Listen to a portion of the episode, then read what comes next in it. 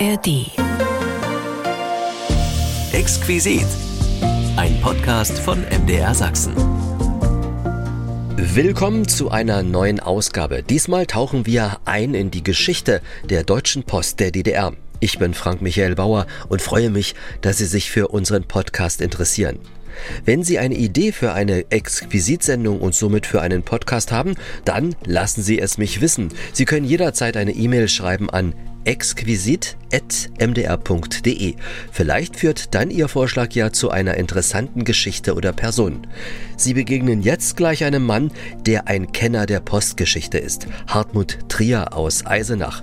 In seinem Zuständigkeitsbereich bei der Post lag einst auch Sachsen. Schon während seiner Schulzeit hatte er mit der Post zu tun. Er hat nämlich Telegramme ausgefahren lieber Postbote, hast du einen Brief für Pitti? Nee, Pittiplatsch hat er nicht, auch kein Telegramm. Aber er hat eine Menge zu erzählen über die Post in der DDR, die ja auch viele Briefe von Kindern ins Märchenland und in die Schneiderstube von Meister Nadelöhr gebracht hat, da wo du zu Hause bist. Und später hat sich Hartmut ein leerstehendes Postgebäude gekauft und dort ein DDR-Postamt als Museum eingerichtet, ganz in der Nähe von Oberhof im Thüringer Wald am Rennsteig.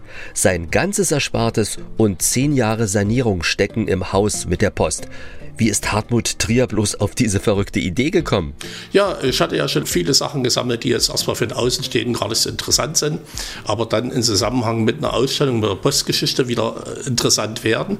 Und irgendwann hatte ich vor, ich habe ja auch gut verdient bei der Bundespost, als ich 93 in die Generaldirektion gegangen bin und habe die Fernreise gemacht, also habe nie Geld ausgegeben, auf Deutsch gesagt, hatte auch keine Zeit und hatte eigentlich vor, mir eine Ferienwohnung in Italien zu kaufen. Da war aber nicht so das Richtige dabei. Und da bin ich einfach Gedanken abgekommen. Ich dachte, Mensch, komm, du wirst mal älter, wie willst du nach Italien kommen? Also 2004 habe ich das Postamt gekauft.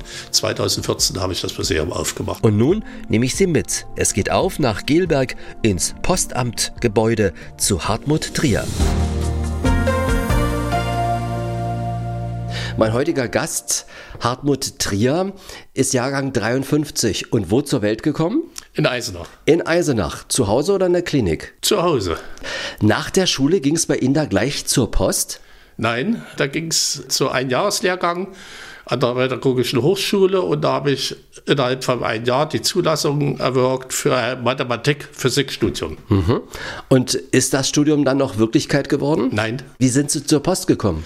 Ja, ich hatte ja schon in Eisenach als Telegrammzusteller gearbeitet und während meiner Zeit also bei der Pädagogischen Hochschule war ich im Bahnhofsamt als Aushilfe tätig und war dann schon so versiert, dass ich dort auch schon Aufsicht machen konnte mhm. im Startdienst. Und ich hatte aber dann eine Relegierung gekriegt von anderthalb Jahren an der Hochschule. Ich hatte schon das Zwischendiplom Physik abgeschlossen, wollte eigentlich nach anderthalb Jahren meinen Diplomlehrer weitermachen. Aber es ist dann so gewesen, dass ich dann dort nicht mehr angefangen habe. Ich hatte meine Frau kennengelernt, ein Kind war schon unterwegs und man hat mir eigentlich zugesagt, dass ich auch bei der Post studieren konnte, was ich dann auch gemacht habe. Und ja, und bin dann eigentlich bei der Post geblieben. Ja, und Sie sind bin, sogar nach Dresden gekommen, an die Verkehrshochschule, ja, ne? nachdem ich die Fachschule hatte. Und äh, ich muss natürlich sagen, ich bin froh, dass es so gekommen ist. Und ich hatte meinen Chef, wenn irgendwas mal war, wo ich sagte, ach, wie konnten das so sein, war unzufrieden, hat er immer gesagt, ach Hartmut, du weißt, für was es gut ist. Ich bin froh, dass es so gekommen ist, denn ich habe bei der Post eigentlich meine Passion gefunden. Mhm. Und ich hatte so viele schöne Aufgaben, sowohl bei der DDR-Post als auch bei der Bundespost. Ich möchte die Zeit nicht missen. In dieser Frage war das Schicksal mit mir gut. Hm. Sie haben gesagt, die Berührung, die kam ja schon zustande, dass Sie Telegramme ausgefahren haben. Wo kam der Febel her mit der Post? Das fand statt, wenn ich in Eisenach zur Hauptpost gegangen bin. Mein erster Schritt war die Telefonzelle, weil da das Licht anging und man reinging. Und da habe ich als Kind gespielt. Das hing damit zusammen, dass gegenüber das Landesmuseum war, wo meine Mutter gearbeitet hat. Und die hat mich immer mitgenommen ins Museum und das immer natürlich anschließend auf die Post. Ich war kein Kindergartenkind und seitdem war ich dann immer immer bei meiner Mutter, wenn sie an der Arbeit war, im Landesmuseum und war dann sehr artig dort und habe geguckt, was dort alles so war und habe dann beim Bleigießen zugeschaut und da war vielleicht auch schon so mein, mein Punkt zum Museum, mein Interesse. Aber da kam so Post und dann in der Schule, 10. Klasse, 9. Klasse, Ferientätigkeit Und irgendwann hat ein Mitschüler gesagt, wir können Telegramme ausfahren mit dem Fahrrad. Und da haben wir mit dem Fahrrad gefahren und dann hatte ich einen Mopedschein, da konnte man mit dem Moped fahren und das war für mich natürlich ja. ja. wer konnte schon mit 15 und 16 Jahren Moped fahren? Ja. Das konnte man nur bei der Post. Genau, zu der Zeit konnte ja. man sich das ja privat gar nicht leisten oder hat es auch gar nicht bekommen. Und äh, Sie hatten die Möglichkeit gehabt, dann schon mal hier ordentlich Moped zu fahren und dann auch noch gleich Geld damit zu verdienen. Und Trinkgeld. Und Trinkgeld. Trinkgeld hat es ja auch immer gegeben. Vor allen Dingen bei Glückwunsch-Telegrammen, man musste nur der Erste sein. Wenn dann die anderen Glückwunsch-Telegramme kamen, so bei so einer größeren Feierlichkeit, der Zweite hat nichts mehr gekriegt, aber der Erste hat noch gekriegt. Gerade bei so einem Glückwunsch, wenn was war, dann waren die Leute auch, denke ich mal, spendabel gewesen. Ja, natürlich. Mhm. Daher kam das also. Und dann äh, haben sie sich einen Traum erfüllt. Sie haben sich ein, eine Post gekauft. Hier, wo wir gerade sitzen, das war mal das Postamt in Gelberg. Das ist in der Nähe von Suhl. Ja, bei Oberhof. Bei Oberhof. Wie sind Sie auf die Idee gekommen, diese alte Post, das Haus stand ja leer, zu kaufen? Ja, ich hatte ja schon immer gesammelt. Also das war so mein Febel. Viele Sachen gesammelt, die jetzt erstmal für den Außenstehenden gar nicht so interessant sind, aber dann im Zusammenhang mit einer Ausstellung, mit der Postgeschichte wieder äh, interessant werden. Und ich merkte auch schon, durch die Privatisierung der Post, hier kommt ein großer Umbruch. Und irgendwann hatte ich vor, ich habe ja auch gut verdient bei der Post dann, bei der Bundespost, als ich 93 in die Generaldirektion gegangen bin und da habe die Fernreise gemacht, also habe nie Geld ausgegeben, auf Deutsch gesagt, und hatte eigentlich vor, mir eine Ferienwohnung in Italien zu kaufen. Und hatte da eigentlich auch angespart, da war ich auch unten, da war aber nicht so das Richtige dabei. Und da habe ich, bin ich einfach Gedanken abgekommen. Ich dachte, Mensch, komm, du wirst mal älter, wie willst du nach Italien kommen? Und da habe ich meinen Kollegen von Immobilien gefragt, sag mal, ihr verkauft der Postamt, wo ist noch was frei? Und da war hier das Gelberger mir im Angebot und ich bin hoch, es stand ja schon sieben Jahre leer und es fing schon an zu zerfallen und sah grausig aus. Da habe ich gesagt, das kaufe ich und das habe ich gekauft und ich muss natürlich sagen, ich habe saniert, ausgebaut. Also 2004 habe ich das Postamt gekauft, 2014 habe ich das Museum aufgemacht. Also da haben Sie fast jede freie Minute ja, auch hier reingesteckt. Und, und, mein Bruder, der mir geholfen hat, der auch schon Rentner war und auch insbesondere mein kleiner Sohn, der als Tischler, ausgebildeter Tischler, sehr viel gemacht hat. Wir sitzen gerade in der sozusagen italienischen Ferienwohnung, nein, ja, in der Gelberger ja. Ferienwohnung. Das war mal der Dachboden, wo wir hier sind. Eine wunderschöne Wohnung, muss man schon sagen, mit Schlafzimmer. Schlafzimmer mit einem großen Wohnzimmer, extra Bad und Dusche und äh, dann eine wunderschöne Küche mit einem richtig tollen Steinofen mhm.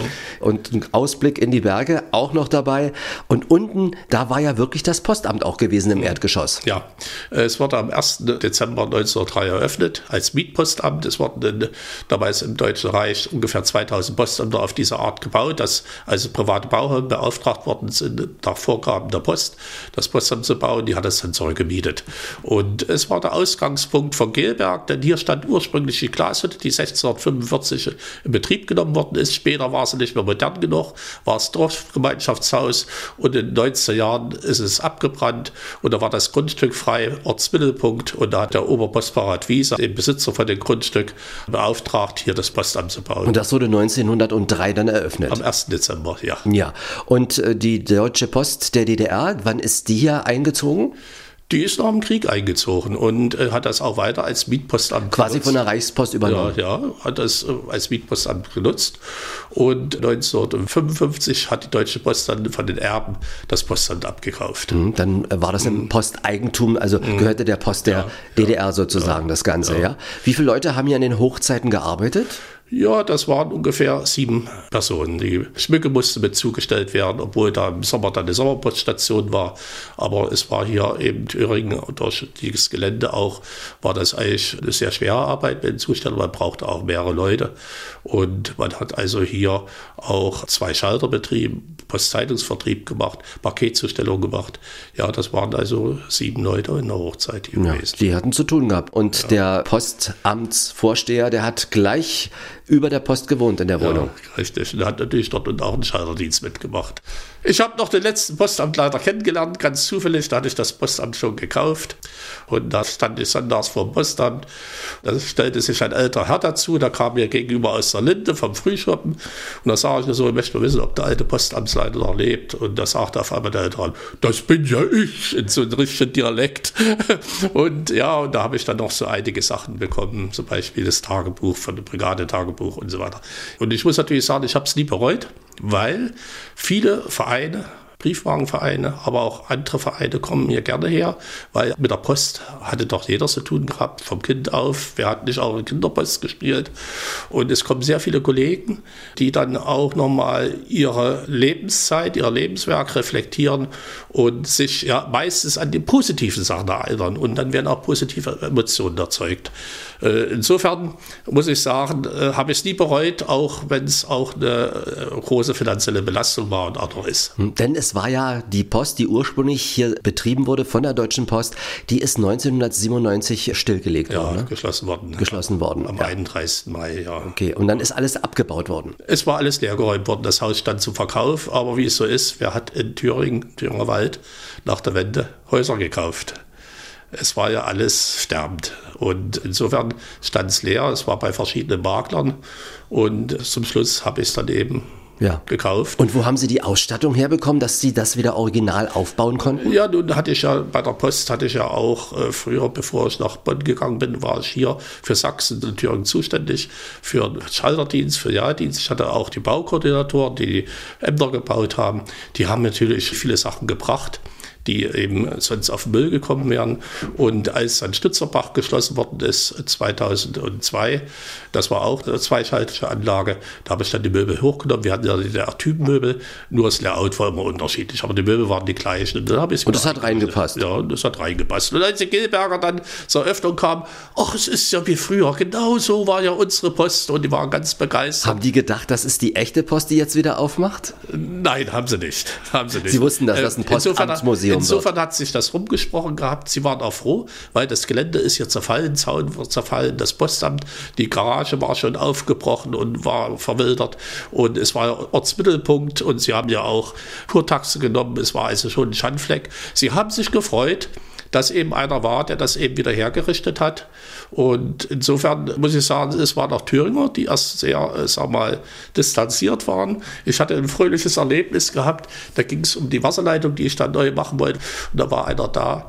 Und da habe ich gesagt, na, ich wohne ja unten in Wandersleben. Und zwar so, ach, du bist nur hier vom Osten, sag ich, ja.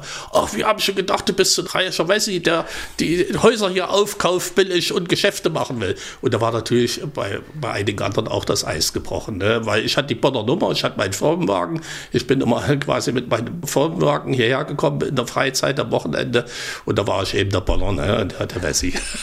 Aus der alten, aus der alten ja, Hauptstadt ja, ja. sozusagen. Wobei ich natürlich sagen muss, wenn ich das nochmal ansprechen darf, ich habe nur in beiden Hälften gelebt. Ich habe das gleich auch in Bonn, in Marburg erlebt. Anfangs hatte ich noch eine, eine Erfurter Nummer, wo ich noch keinen Firmenwagen hatte. Da habe ich genauso Distanz erlebt. Ne? Das ist eben nun so bei den Menschen und wo es Probleme gibt, sind eben die anderen dran schuld. Um dieses Postamt wieder aufzubauen, wie lange haben Sie etwa gebraucht? Zehn Jahre, also mit Ferienwohnung rein und mal hier Dachboden. Ich musste auch sehen, dass ich irgendwie ein bisschen die Kosten kompensiere. Ne? Und insofern, es ist aber immer noch ein Minusgeschäft. Aber andere haben andere Hobbys. Und ich muss natürlich sagen, meine Frau ist sehr sparsam.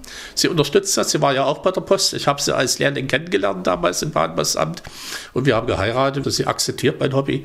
Und ich muss natürlich sagen, alles okay. Ich will da nicht jammern. Und ich kriege sehr viele positive Emotionen zurück bei Führungen. Nur mal als Beispiel. Ich hatte erst vor kurzem einen Telefonanruf. Äh, würden Sie auch eine Führung machen für zwei Mann? Ich sage natürlich immer. Und ja, mein Großvater war nämlich Postrat. Sag ich so wie hieß denn der? Und da sagte er, Ude, sag ich, Josef Ude von BVB, also was, den kennen Sie wohl? Und da sage ich, na klar kenne ich den. Der war 93, der war nicht mehr ganz zu Fuß. Der war über viereinhalb Stunden in dem Postamt drin und hat letztendlich da nochmal sein, sein Lebenswerk reflektieren lassen. Ich musste ein Stühlchen bringen ich habe dem Mann so eine Freude gemacht und er hat mir viele Sachen erzählt, die mir auch Freude gemacht haben. Und Ende vom Lied war, er brachte mir seine ganzen Auszeichnungen von der Post akribisch mit. Die sind auch Bestandteil meines Buches, die sehen es im Buch wieder. Und es ist insofern interessant gewesen, der Josef Ude war Betriebstechnologe, er war in keiner Partei und trotzdem hat er viele Auszeichnungen gekriegt. Und insofern äh, sind das immer sehr viele Stunden, wo ich eigentlich im Prinzip den Aufwand, den ich mir leiste, doppelt und dreifach vergütet kriege. Dein Interesse und positive Emotionen und Rückkopplung ist das Schönste für einen Sammler, was man kriegen kann. Auf jeden Fall. Und Sie sprechen ja Ihr Buch an. Eine Marke für sich, die Deutsche Post der DDR. Da wird alles sozusagen ausgebreitet. Die Geschichte der Post auf dem Gebiet der DDR von Anfang bis Ende erklärt. Mit vielen Tafeln, mit vielen Bildern. Im Original ist das alles hier vorhanden, kann man sich das anschauen. Das hat aber schon eine ganze Menge Arbeit gemacht, das alles zusammenzutragen, was Sie dort präsentieren, um den Verlauf auch zu zeigen, wie die DDR-Post entstanden ist und wie das alles funktioniert hat. Ja, natürlich hat das Arbeit gemacht. Aber wenn Sie, sagen wir mal, von der Schulzeit aus mit der Post beschäftigen. Und ich bin ja nun auch bei der Post sehr viel rumgekommen. Im Bahnbus, wie gesagt, angefangen als Ungelernter. Dann sehr viel dort gemacht. Ich war Bahnbusfahrer. Ich habe alles sehr viel kennengelernt. Und als ich dann später, während meiner Hochschulausbildung, wurde ich ja schon Sektorleiter der Bezirksdirektion. Da habe ich natürlich sehr viel mitbekommen und auch das Interesse mitbekommen. Allerdings muss ich auch sagen, speziell hier fürs Buch habe ich sehr viel Recherchen gemacht. Ich habe also fast drei Dreivierteljahr intensive Recherche gemacht, bis ich das Buch schreiben konnte. Weil ich wollte ja eigentlich nicht nur Tarita die Post ist da schreiben, sondern ich wollte wirklich nochmal die geschichtliche Entwicklung festhalten, weil das fehlt eigentlich, es wird zu wenig über die untergegangene DDR aufgeschrieben. Und ich habe hier auch festgestellt, dass sich die Postler eigentlich nicht schämen müssen für ihre Arbeit. Diese in den Rahmenbedingungen der Planwirtschaft gemacht haben sie eine hervorragende Arbeit gemacht. Ich war dann auch mit dem Buch sehr zufrieden, obwohl es mich sehr belastet hat. Nachts auch, weil ich das dann nachts noch verarbeitet habe. Aber ich denke mal, es wird dem Lebenswerk der Postler gerecht, die sich in den Rahmenbedingungen doch achtbar geschlagen haben. Ich hoffe, Sie haben äh, da auch schönes Feedback bekommen, wie man heutzutage so schön sagt, die das Buch gekauft haben, die es gelesen haben und sagen, ja, guck mal, vielleicht sogar selber noch was Neues daraus erfahren haben. Ja, das mit den Neues, da bin ich besonders stolz. Nun habe ich ja sehr viele Quellen, ich habe ein umfangreiches Archiv, ich habe ja auch alle Amtsblätter der DDR-Post von 1957, 1. August bis 1990 und ich muss natürlich sagen, ich habe auch von hochrangigen Postlern, die das Buch gekauft haben, habe ich immer wieder gehört, oh, ich habe ja Sachen da drin gelesen, die habe ich ja noch gar nicht gewusst. Ja. Ne? Also da sind schon einige Sachen dabei. Schauen Sie mal, wenn ich sage, die DDR-Postler konnten stolz sein. Wir hatten natürlich nicht die Valuta, um neue Lesetechnik bei AEG oder Siemens zu kaufen. Wir haben sie alle selber produziert, selber entwickeln müssen mit unseren IBF. Und insofern haben wir immer wieder versucht, in jedem Problem eine Lösung zu finden. Ja, IBF heißt was? Institut für Post- und Fernmeldewesen in Berlin. Wir hatten ja keine Beamten, wir hatten auch keine Juristen, sondern wir hatten Ingenieure und äh, Angestellte. Und Angestellte und wir haben eigentlich da immer zu jedem Problem eine Lösung gefunden. Und als ich damals nach Bonn bin, 93 ins Ministerium, da habe ich schon geschluckt, weil ich hatte auf einmal, ich war im Qualitätsmanagement, Referent, wir wollten da vollkommen neue Sachen aufbauen, Privatisierung. Und ich habe eben ein anderes Prinzip dort erlebt bei den alten Posträten. Die haben in jeder Lösung ein Problem gesehen. Und insofern äh, denke ich schon mal, haben wir in, in, diesen Sachen vieles gemacht. Nehmen Sie doch mal ein Beispiel. Wir hatten eine arbeitende Bevölkerung und wir haben 1974 haben wir die kontaktlose Zustellung eingeführt. Das heißt, wir hatten die Paketfachanlagen aufgebaut, die Briefzustellfachanlagen aufgebaut, die Zustellurkunden, also die förmliche Zustellung wurden nicht mehr übergeben, die wurden Briefkasten eingelegt, das galt als zugestellt, hat die Bundespost erst nach dem 2000-Wechsel eingeführt, ne, dass man Zustellkunden einen Brief einlegt. Und die Paketfachanlagen wurden nach der Wende abgebaut. Die passten nicht in das Zustellkonzept. Und jetzt haben wir wieder Packstationen. Und jetzt haben wir Packstationen. Ne? Ich meine, das waren die Vorläufer. Allerdings mit unseren Mitteln, die Paketfachanlagen. Da gab es noch keine Mikroelektronik. Wir tauchen mal in die Geschichte der DDR-Post ein nach 1945. Da durfte die Post ja erstmal gar nicht arbeiten. Es durften Nein. keine Briefe verteilt werden, ja. nichts. Ne? Ja, es wurde erstmal, die Post wurde beschlagnahmt. Die wurde erst dann viel später wieder ausgeliefert. Das waren sogenannte Überroller vor der Kapitulation abgesendet, dann beschlagt, dann, dann später zugestellt.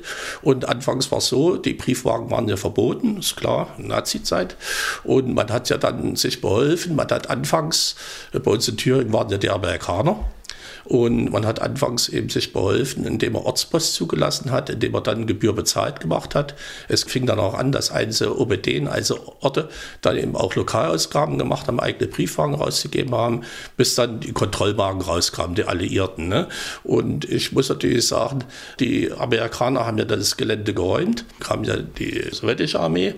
Das ging dann eben peu, wurde dann angefangen, auch im Fernmeldewesen wurde erstmal der Ortsverkehr wiederhergestellt und zwar die Behördenanschlüsse hergestellt.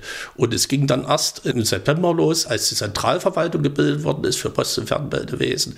Da wurden eigentlich die örtlichen Aktivitäten, die teilweise aus Eigeninitiative entstanden oder vom Ortskommandanten angestoßen worden sind, die wurden dann in der Zentralverwaltung gebündelt und da baute man dann wieder ein Postsystem auf, auch in Einbindung von Westberlin. Hm. Wie war das am Anfang? Mussten da auch Reparationen geleistet werden? Wurde geguckt, was von der Reichspost quasi übrig ist? Fahrzeuge und so weiter, was alles total knapp gewesen ist? Sind da Dinge auch eingezogen worden? Natürlich. Wir haben noch lange Reparationen gehabt. Auch Fernmelde, Ortsvermittlungsstellen wurden abgebaut. In die Sowjetunion ja, gemacht, ja. ja. Und wir hatten ja auch unseren Bahnbusverkehr auf der Schiene ursprünglich. Der ist ja später auf die Straße verlagert worden. Da wurden ja Gleise abgebaut, aber es wurden eben auch, wie gesagt, Ortsvermittlungsstellen und Fahrzeuge. Mhm. Es wurden äh, zum Beispiel, und das waren nicht nur die Russen, wenn ich das jetzt mal so salopp sagen kann, es waren auch die Amerikaner. Ich habe noch ein Tagebuch hier im Museum, wo ein Referent Tagebuch geführt hat. Da wurden natürlich auch Busse und so weiter von den Amerikanern beschlagnahmt. Das war einfach so. Gab es denn mit Beginn der DDR, Gründung war 1949, dann nach und nach genug Poststellen, wo man seine Briefe aufgeben konnte, beziehungsweise auch Postkästen ausreichend? Naja, wir hatten ja nach dem Krieg das System der Reichspost übernommen. Das war ja gut organisiert. Es war eigentlich ausreichend. Die Frage war eben, wie der Zustand war. Hm. Ne, wir mussten dann auch sehr viel investieren und ja, das immer wieder bei der Planwirtschaft.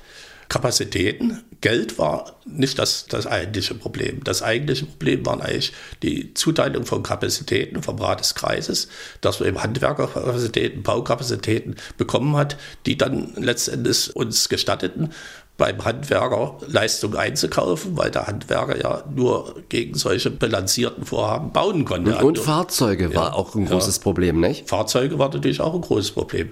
Aber es war natürlich auch interessant, wenn Sie sich vorstellen, die Reichspost hat ja sehr viel mit Elektropaketwagen gearbeitet. Die sind ja bei uns noch bis 68 gelaufen. Ne? Und jetzt äh, diskutieren wir gerade wieder ja, über ja. Elektrofahrzeuge. Und, ja, ich muss natürlich sagen, das ist eben auch so eine Entwicklung, man darf die nicht verteufeln. Sie hat ja bei der Post angefangen, Ende des 19. Jahrhunderts in Berlin. Da wurden die ersten Paketfahrzeuge mit Batterien elektrisch betrieben.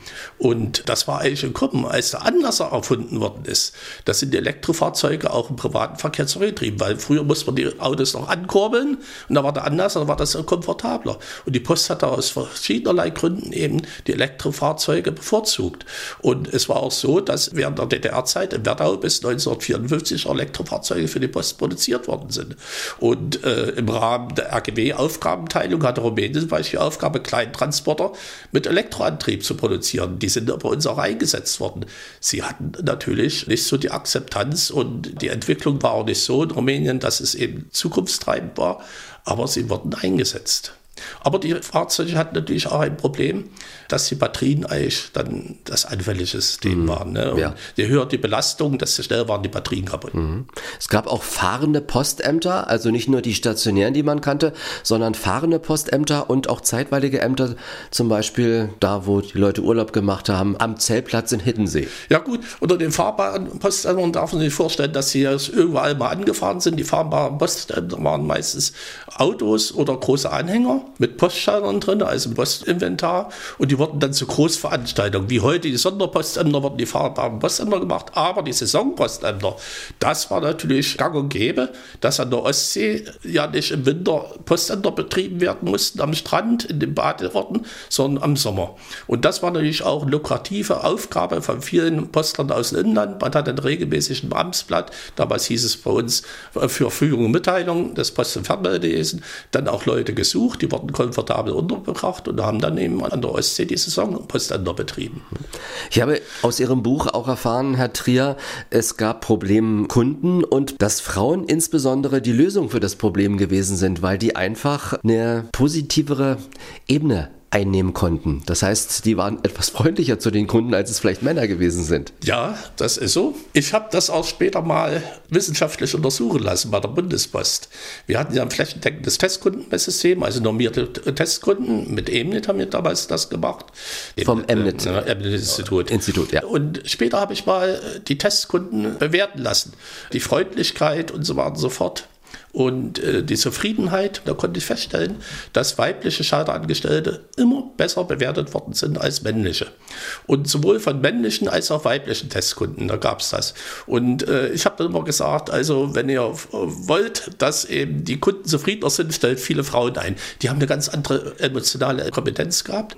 Schon 1961 hat es einen Aufruf gegeben bei der Deutschen Post der DDR. Und zwar ist die Bewegung der freundlichen Bedienung ins Leben gerufen gerufen worden. Ja. Ja, das war eben genau das Thema, ne? um letztendlich auch das Verkaufsklima zu verbessern. Und, das und den Kunden und die Kunden ernst zu nehmen. Ja, die Kunden ernst zu nehmen, aber letztendlich auch sich als Mitarbeiter der Post das Leben zu erleichtern.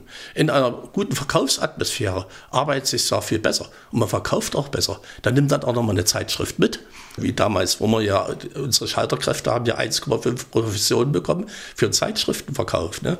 Das war ja auch das Thema, was bei mir damals in Bonn der Auftrag war, die Kundenorientierung einzuführen. Der Maßstab ist der Kunde, denn der gibt uns das Geld. Nicht mehr die Behörde bekommt das Geld vom Staat, sondern der Kunde bezahlt uns. Mhm. Und so war das bei der DDR-Post schon von Anfang an. Und deswegen haben wir auch ja aus guten Gründen keine Beamten mehr äh, eingeführt. Als wir zu Hause noch kein Telefon hatten, da bin ich öfter mal zur Post gegangen und habe ein Gespräch angemeldet und dann habe ich dort auf der Bank gesessen und gewartet, bis ich aufgerufen werde, bis meine Verbindung steht. Und da habe ich immer sehr viel beobachtet, wie zum Beispiel auch gezielt gerichtet die Mitarbeiterinnen und Mitarbeiter am Schalter so wunderschön stempeln konnten. Sie hatten meistens einen Fauststempel gehabt, also wo mhm. sie den Knopf sozusagen in der Hand halten und unten ist dann der Stempelkopf, genau. Haben die das geübt? Denn es gab ja sogar, glaube ich, Wettbewerbe im Stempeln. Ja, also da muss ich natürlich sagen, diese Fauststempel, das waren eben Stempel, die man am Schalter hatte, weil man da nicht viele Sendungen auf einmal gestempelt hat. Wenn man einen Briefabgang, die ganze Briefkastenpost gestempelt hat, da hat man einen Hammerstempel, da konnte man viel schneller stempeln. Da konnte man so richtig ja. Schwung holen und, und stempeln. Und ich muss natürlich sagen, wir hatten ja bei der Post auch die Sonderstempel, die es auch heute gibt, aber nicht mehr in den Schaltern, sondern kommt extra ein Sonderpostamt aus Weiden, die das dann mitbringen. Und die Sonderstempel waren natürlich auch von den Finalisten sehr begehrt und man musste gut stempeln können. Und das hat auch Aufwand gekostet, zeitlichen Aufwand, weil man sauber stempeln musste und so weiter. Und da brauchten wir natürlich auch Leute, die schnell und sauber stempeln konnten, weil es war dann verdorben, ne? wenn das nicht richtig gestempelt Und da haben wir natürlich Stempelwettbewerbe durchgeführt, bis hin zum Bezirkswettbewerb. Im Buch ist ja noch eine Urkunde drin vom zweiten Platz. Die Dame war selber bei mir im Museum und hat mir dann die Urkunde geschenkt, weil sie hatte 75. Geburtstag und die Leute haben vorher angerufen, was kostet denn Eintritt? Dann können wir kommen und sagen, es kostet nichts Eintritt. Und da haben sie gesagt, ja, meine, meine Mutter war da, die hat sogar einen zweiten Platz im Bezirksstämmewettbewerb in Gera gemacht. Und die hat noch die Urkunde gesagt, gut, es kostet nichts, aber die Urkunde möchte ich haben.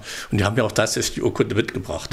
Und da haben wir natürlich die, äh, über die Stempelwettbewerber die besten Stempler ausgesucht und, und bekommen. Ne?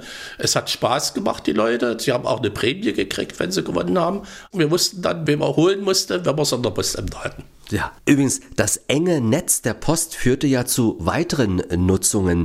1949, das beschreiben Sie auch in Ihrem Buch, 1949 wurden zum Beispiel Kartoffelgutscheine der HO bei der Post verkauft. Und dann das ganze Geschäft auch mit Lottoschein. Ja, es hat eigentlich auch schon vorher angefangen mit den äh, Messeausweisen. Für die Leipziger Messe, ja? Ja, vielleicht zur Frühjahrs-Herbstmesse. Das hatte den Vorteil, wir haben den Messeausweis verkauft für die einzelnen Tage oder, oder auch für eine Woche und wussten ja dann, für welche Tage flächendeckend, wie viele Ausweise verkauft worden sind. Das wurde dem Messeamt mitgeteilt, da gab es ein System und da wussten die schon, was sie für Besucheranstrom erwarten hatten. Und man hat natürlich mit dem Verkauf der Messeausweise die Warteschlangen in der Leipziger Messe an den, an den, an den Einlässen natürlich verkürzt, weil die Leute schon ihren, ihren Messeausweis gekauft haben. Und dann ging es eigentlich los, dass wir einen Lotto-Toto-Dienst gemacht haben. Die haben dann als Post sogar die Abrechnung für die VB-Wettspielbetriebe gemacht. Und die haben ja nur noch die Ziehung gemacht und die Vorgaben.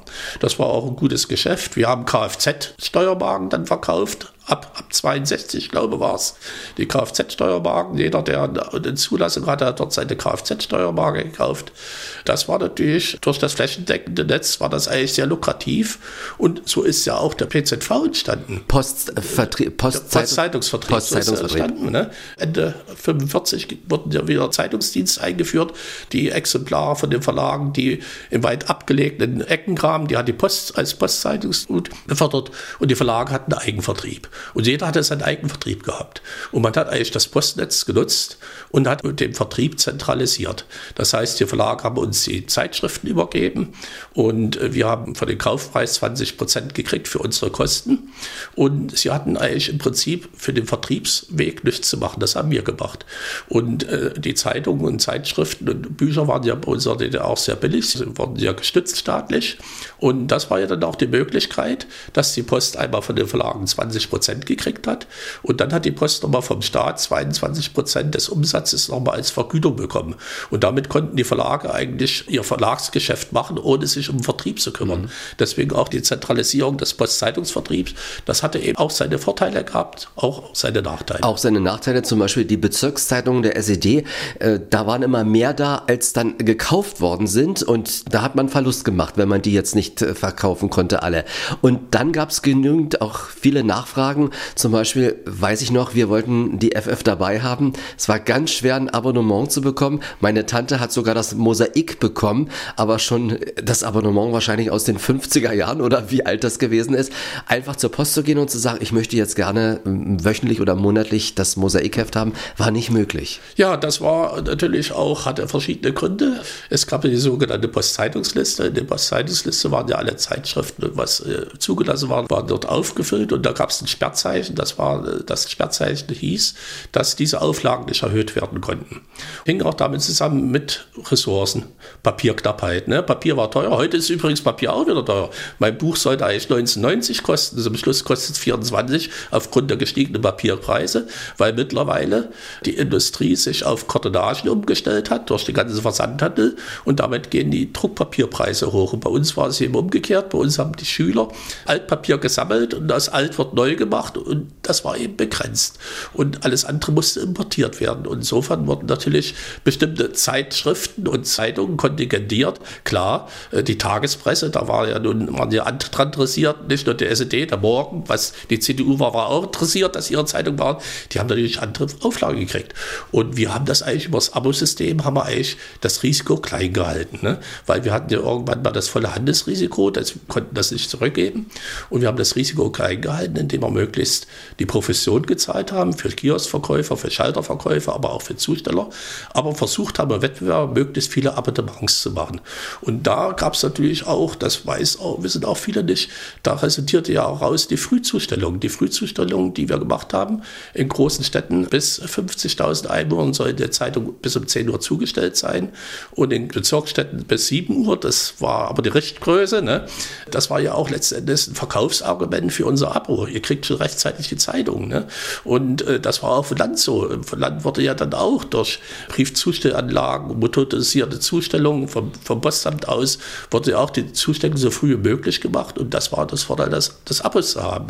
Und insofern war es eben auch schwierig, dann an, an solche Zeitungen zu kommen, wo das Sperrzeichen war, weil wenn jetzt einer umgezogen ist, zum Beispiel von einer äh, Stadt zur anderen und hat ein Abo gehabt, dann wurde erstmal das Abo weitergeliefert zulasten des Einzelverkaufes. Und sobald dann ein Abo frei wurde, wurde das natürlich das äh, übernommen und äh, der Einzelverkauf wurde, wurde wieder erhöht. Ne? Das war recht, schon recht schwierig. Das war leider so. Wissen Sie, wie wir zu unserer FF dabei gekommen sind? Unsere Nachbarn haben ihr Abo abgegeben. Und dann haben wir bei der Post angefragt, ob wir das übernehmen dürfen. Und das haben die möglich gemacht.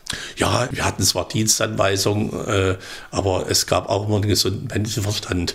Und solange man mit Abos nicht geschoben hat, sondern eben auch, äh, sag mal, eigenverantwortlich da auch Management betrieben hat, war das schon in Ordnung. Das lag an mir. Ich habe nämlich in den Ferien immer Post ausgetragen mhm. und äh, dadurch hat das funktioniert. Ja, Beziehungen schaden nur dem, der keine hat. Ja, das war und, immer so. Und wenn Sie natürlich sagen, ja klar, wir hatten teilweise ND, war nicht so der Renner, ne?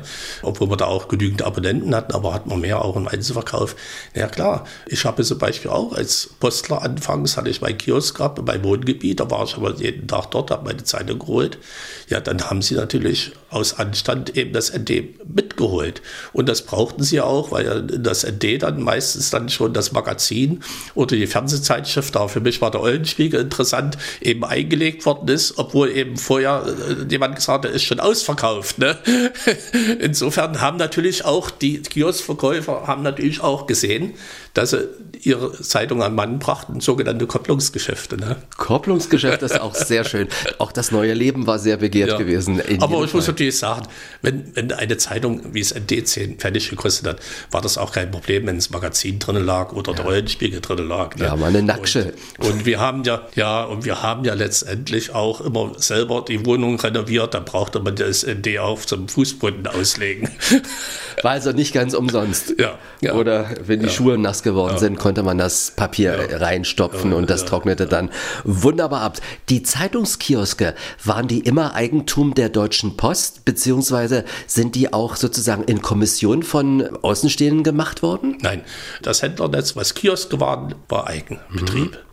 Zum Zustelldienst, zu den Postausträgern und Trägerinnen oder Zustellerinnen und Zustellern, die hatten ja eine ganze Menge zu DDR-Zeiten auch äh, zu erledigen. Also es waren ja nicht nur die Briefe und die Zeitungen, da gab es die Postanweisung, ich kann mich erinnern, ich habe ja Post ausgetragen als Schüler. Postanweisungen durfte ich, glaube ich, nicht austragen.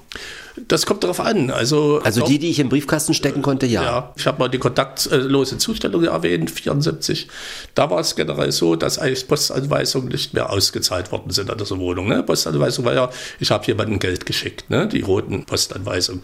Und da ist der Zusteller gekommen, hat geklingelt und dann hat er eben die 20 Mark hingegeben. Ne? Und mit der kontaktlosen Zustellung wurden die Postanweisungen in Briefkasten geworfen, man hat sie genommen, ist zum Postamt gegangen, hat sie vorgelegt, hat das Geld bekommen. Also das haben dann die Zusteller nur eingelegt. Was die Zusteller zum Beispiel machen mussten, war Kassierung der Rundfunk- und Fernsehgebühren. Könnte man monatlich oder vierteljährlich ja, machen. Ne? Und da gab es natürlich dann auch äh, Wettbewerbe, möglichst viele in, ins Abrufsverfahren zu nehmen. Ne? Und das war übrigens auch bei Toto Lotto dann 88. Da hat sogar Toto Lotto den Postmitarbeiter am Schalter Profession gezahlt, wenn sie Abos gewonnen haben. Ne? Und das war ja so, bei uns gab es keine Konkurrenzsituation. Die Planwirtschaft hatte auch seine Vorzüge gehabt, dass zum Beispiel auch mit dem Freizügigkeitsverkehr, Scheckauszahlung, Sparbuchauszahlung, es ja keine Konkurrenz gab äh, um die Kunden. Ne? Also heutzutage würde eine Bank niemals, sag mal, einer anderen Bank seine Kundenpreis geben, ne, indem sie Freizügigkeitsverkehr machen würden. Das war eigentlich der Vorteil. Da haben die Zusteller natürlich auch diese Rundfunk- und äh, Gebühren und Fernsehgebühren gezahlt. Und auf den Zetteln war sogar Propaganda drauf, das habe ich in Ihrem Buch gesehen. Da stand zum Beispiel drauf, der Rias lügt, die Wahrheit siegt. Ja, das war ein Zettel aus den 50er Jahren. Ne? Es war aber nicht gängig also das, ich, ich fand den ja gut. Aber ich muss natürlich sagen, es war auch ein anderer Nebeneffekt. Die Zusteller sind nach einem Zustellbuch gelaufen, denn die Tageszeitungen, die wurden nicht adressiert. Da hatten sie ein Zustellbuch, da stand genau drin, wer in dem Haus voll kriegt oder den Morgen oder was es alles gab. Ne? Und da war auch vermerkt, wo eben Rundfunk- und Fernsehgebühren bezahlt werden müssen. Und da hatte man natürlich auch die Möglichkeit zu sehen, wer keine Rundfunkgebühren und Fernsehgebühren zahlte. Das waren die sogenannten Schwarzhörer und Schwarzseher. Ne? Wir haben ja heute auch wieder das Thema, ne? wird ja automatisch eingezogen. Und da war natürlich so, dass dann auch viele Zusteller, aber auch andere Postangestellte natürlich dann auch Schwarzhörer ermittelt haben und Schwarzseher ermittelt haben, indem sie geguckt haben, die keine bezahlen und haben dann geklingelt, haben sie nicht den Fernseher und so fort. Und äh, da sah man schon, einen Fernseher. Ich kannte da einen Kollegen in Mühlhaus, der hat sich fast einen Wartburg damit verdient. Die kriegt natürlich hohe Professionen. Ne? Und der hatte dann eben solche Sachen drauf.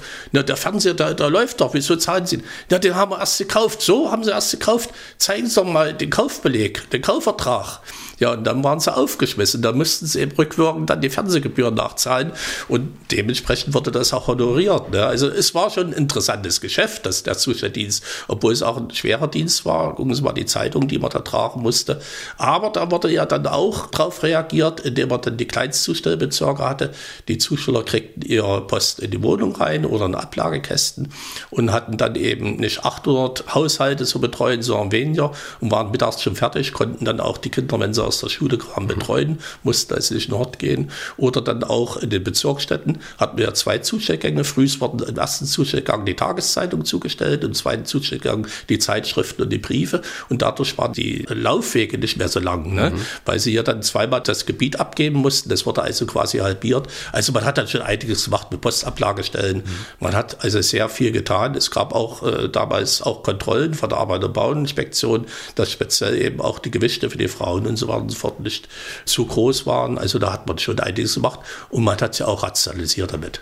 Aus meiner Nachbarschaft ist eine, also unsere Nachbarin, äh, die war Hausfrau und die hat nur ein bisschen Zeit gehabt und die hat dann in Teilzeit auch äh, Post ausgetragen und äh, da war aber noch ein Kind, das ist dann immer mitgegangen. Ja. Das war noch nicht kindergartenreif, das ist, ist ja. sozusagen, oder wollte nicht in den Kindergarten, das war damals gängig. Das war so klein, so ein Teilzeitbezirk und auch in Neubaugebieten sehr gefragt, war sehr gut und die Frauen konnten sich zuverdienen. Das, das gab's. Also das war eben auch äh, gang und gäbe, diese Kleinstzustellbezirke. Mhm. Wenn man von der Deutschen Post spricht, dann äh, muss man auch direkt vom Rundfunk reden, denn zu DDR-Zeiten habe ich ja schon beim Rundfunk gearbeitet. Die Kollegen, die im Bereich Technik angestellt gewesen sind, die waren nicht beim Rundfunk der DDR angestellt, denn die hatten auch einen Postdienstgrad. Wenn ich im Studio saß und moderiert hat, auf der anderen Seite der Scheibe im Regieraum, die Kollegin, die war von der Deutschen Post. Die gehörte nämlich zum Bereich Deutsche Post, Studiotechnik, Rundfunk beim Fernsehen die Kameramänner oder sowas, das war dann. Studiotechnik Fernsehen. Studiotechnik, Deutsche Post, Studiotechnik Fernsehen. Die Ü-Wagen, die hatten auch immer so ein schönes Blau gehabt. Das war gang und gäbe, dass das die Post gemacht hat. Ja, das hat seinen Anfang 1956. Da war die Post verantwortlich geworden für die Übertragung, für die Studiotechnik, für die Herstellung Übertragung der Fernseh- und Rundfunksender. Damit auch für die. Äh, Senderanlagen, ja. ja. ja. Und die Post hatte keinen Einfluss auf das Programm. Sie war aber verantwortlich für die Übertragung, für die technische Produktion, deswegen auch die Studiotechnik. Und das ging sogar so weit, dass die Rundfunktechnik zuständig war auch für Beschallung von Großveranstaltungen, von Kundgebungen, Sportveranstaltungen. Das hat alles die Post gemacht und die hatte auch ihr eigenes Entwicklungszentrum. Und ja, die waren richtige Postangestellte. Genau. Und ihre Fahrzeuge, ihre schönen blauen Fahrzeuge sind zum Beispiel noch in Häuselstamm im Hessen. Im Postmuseum, für Museum für Kommunikation sind die noch zu sehen. Kleiner Barkas, der B1000 ja, zum ja, Beispiel, war da ja. ganz berühmt. Ja, der B1000, das war Erfindung von der DDR. Diese äh, sag mal, vorhandenen Übertragungswagen, die wurden ja dann auch noch nach der Wende, nach dem Beitritt beim MDR eingesetzt. Insofern ja. Und wie gesagt, die Post hatte eigentlich äh, keinen Einfluss auf das Programm. Da gibt es auch eine interessante Geschichte. Den Freiheitssender, Mittelwellensender 904. Äh, es war eigentlich ein Mittelwellensender, der den sowjetisch stationierten Streitkräften gehörte. Und der hat den immer stundenweise äh, der DKB zur Verfügung gestellt. Und dieses Programm hat die Post bekommen und hat das dann übertragen. Also da wurden dann auch Geheimdienstinformationen, also auch Agententätigkeit, wurden dann immer stundenlang lang irgendwelche Zahlen durchgegeben. 8, 5, 0, 3, 9, 8, 3, 8, 7, 1. Und war sehr beliebt, äh, weil da auch moderne Musik war und so weiter. Aber die Post hatte damit vom Inhalt her nichts zu tun. Sie hatte eigentlich nur die technische Realisierung zu machen. Hm. Fakt ist ja auch, dass es ein Postgeheimnis gegeben hat in der DDR, aber für manche hat das anscheinend nicht gegolten. Ich muss natürlich auch sagen, weil da äh, oft so die Post da auch in Missgedreht kommt, die Post selber hat sich daran nicht beteiligt und der Zoll hat entschieden, hat das gemacht. Also wir haben selber keine Sendung selber rausgesucht.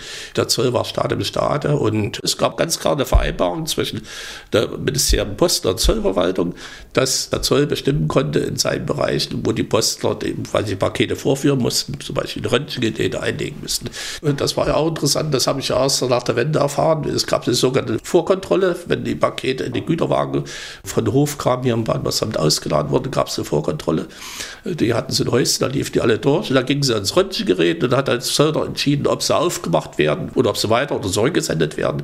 Und in der Vorkontrolle saßen eben Leute in Zolluniform, die waren für der Stadtsicherheit. Die haben natürlich bestimmte Sendungen dort rausgesucht. Mhm. Klar, das war so. Und es war ärgerlich, weil letztendlich auch die Post damit in Misskredit kam. Ne? Und es war aber nicht alles beschlagnahmt, sondern es gab natürlich auch Diebstähle. Und wir hatten sogar von der Vorkontrolle mal jemanden gehabt im Bahnbussamt, die sich an Paketen vergriffen hat. Sowas gab es auch. Aber das waren Ausnahmen. Wir können natürlich nicht alles besprechen. Vieles ist in Ihrem Buch eine Marke für sich, die Deutsche Post der DDR. Kennen Sie eigentlich noch alle Postleitzahlen aus der DDR oder haben Sie die mal drauf gehabt? Die habe ich natürlich drauf gehabt. Ich bin selber Bahnbus gefahren und die Bahnbus-Geschichte ist aus sehr starkem Buch beschrieben. Das ist ein sehr interessanter Dienst gewesen.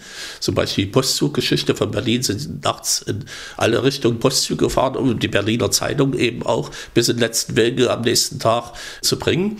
Und natürlich. 10, 17? 10, 17 ist Berlin. Ja, das war in der Nähe vom Ostbahnhof, ja. ja. ja. Und äh, ich habe ja noch Briefe im Bahnbuswagen sortiert und das ging mit den Postleitzahlen viel, viel leichter zumal ich auch Mathematik studiert hatte und ich habe halt zahlenaffin.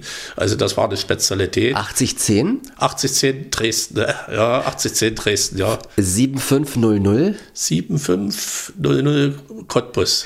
ja. Kennt sich aus. Ja, 1800. 1800 Brandenburg. Ja. Also ich, ich kenne da schon noch welche und auch spezielle Postleitzahlen. Es ist insofern interessant. 2500? 25 Rostock. Ja. Ich muss natürlich sagen, die Postleitzahlen ist ein interessantes Gebiet. Hier in meinem Museum haben sie eine Doktorarbeit 1960 verteidigt, Konzept für ein gesamtdeutsches Postleitzahlensystem war. Und wir haben das auch schon 61 im Januar eingeführt. War das damals vierstellig oder fünfstellig? Vierstellig. Vierstellig. Vierstellig. Aber für Gesamtdeutschland? Für Gesamtdeutschland. Mhm. Wir haben das auch für unser Gebiet eingeführt und haben da auch schon Einschreibnummernzettel mit Postleitzahlen bedruckt. Kann man heute noch sehen, ist auch im Buch beschrieben, ist ein sehr beliebtes Sammlerobjekt. Und ja, es war der Kalte Krieg 61. Und da hat ein Kollege, der Fredo Queck, hat so einen Entwurf in Baden-Baden nach West-Berlin gelegt, weil sie wussten, dass die Bundespost auch was machten. Und damit sie mal sehen, was wir eigentlich vorhaben, es war eigentlich vorgesehen, ab 27 bis 99 die Zahlen für die Bundesrepublik vorzuhalten. Und da kam auch keine Reaktion. Und wir haben das innerbetrieblich schon eingeführt. Und dann kam auf einmal 61 im Oktober das Postleitzahnsystem heraus. Und da waren auch ein paar Zahlen für uns reserviert. Aber das war so wenig. Und es wäre auch nicht denkbar gewesen, dass wir ein Denn System von der Bundespost übernommen hätten. Und damals aber, war ja schon die Mauer da. Ja, aber wir haben dann das ganze Ding eingestampft und haben unser Postleitzahlensystem, also dieses Konzept in der Doktorarbeit vollkommen neu überarbeitet, haben die Leitregion geschaffen von 1 bis 9 und damit hat man so viel Zahlenvorrat gehabt, dass wir zum Beispiel unsere Stadtpostämter auch eigene Postleitzahlen geben konnten, so 5010 Erfurt, 5020 Erfurt, 5080 Erfurt, das waren der Zustellämter und damit konnte mit der Briefverteilmaschine schon auf das Zustellamt sortiert werden, während das, das bundesdeutsche Postsystem hatte Bonn 1, Bonn 2, Bonn 3. Die mussten dann nochmal, nachdem auf Bonn sortiert worden ist, 53 war die Postleitzahl für Bonn, wie Weimar. Weimar, ja, 53, ja. ja. Äh, da mussten die eben nochmal einen Sortiergang machen. Die waren dann eigentlich recht unglücklich und wollten das immer ändern. Und da kam natürlich die Wiederaufarbeitung so pass, weil letztendlich da war der Anlass da, ein neues Postleitzahlen-System zu schaffen, das fünfstellige. Und da haben natürlich auch wieder der Fredo Queck, der schon damals in der Projektruhe war, hat dort wieder mitgearbeitet, hat dort reingebracht. Und das ist eigentlich das, was ich auch nochmal abschließend sagen möchte, was das Interessante bei der Post war. Wir hatten ja schon äh, mit dem Beitritt, hatten wir schon vor Beitritt schon eine Struktur aufgebaut, die schon eine Zielstruktur war, wie es auch in allen Bundesländern sein sollte mit der Privatisierung. Und dann wurde ja quasi die Post vollkommen umgebaut. Und da hatten wir natürlich als Postler der DDR natürlich Möglichkeiten, unsere Erfahrungen einzubringen. Und damit haben wir eigentlich auch als Postler auch ein gewisses Selbstwertgefühl gehabt. Und wenn Sie viele Postler fragen, die können die Zeit sowohl in der DDR nicht missen, als auch bei der Bundespost. Ich bedanke mich ganz herzlich, Helmut Trier, dass ich bei Ihnen zu Gast sein durfte und äh, Gibt es so einen Spruch wie zum Beispiel bei der Seefahrt oder sowas, bei der Deutschen Post oder bei der Post? Ja, wir hatten früher den Spruch, kommt Rat, kommt Oberrat. Das war so das Beförderungssystem. Und dann eben nach der Wende hatten wir ja keine Dienstränge mehr, die gab es, wir wurden ja nicht mehr verbeamtet. Und das auch immer so salopp, ja, dann kam die Wende, da war ich ratlos. Im doppelten Sinne. ich bedanke mich bei Ihnen. Ja. Das war der Podcast zur Deutschen Post der DDR. Mein Gast war Hartmut Trier, ein Postler mit Leib und Seele. Statt einer Ferienwohnung in Italien hat er ein ehemaliges Postgebäude in Gelberg bei Oberhof im Thüringer Wald gekauft, um dort das ehemalige DDR-Postamt wieder herzurichten als Museum. Im Internet finden Sie ganz leicht die Kontaktdaten von Hartmut Trier, um vielleicht einen Museumsbesuch zu verabreden. Und jetzt kann ich Ihnen noch den Exquisit-Podcast Podcast Frösi und Co. Comics und Zeitschriften in der DDR ans Herz legen. Imme Tröger hat mit Comicsammler Guido Weishahn geplaudert. Unsere Podcasts finden Sie jederzeit in der ARD Audiothek und überall dort, wo es Podcasts gibt. Ich bin Frank Michael Bauer, vielen Dank für Ihr Interesse. Welches Thema, welche Menschen würden Sie eigentlich interessieren? Schreiben Sie eine Mail an exquisit.mdr.de. In einer Woche erwartet Sie eine neue Podcast-Folge. Exquisit, ein Podcast von MDR Sachsen.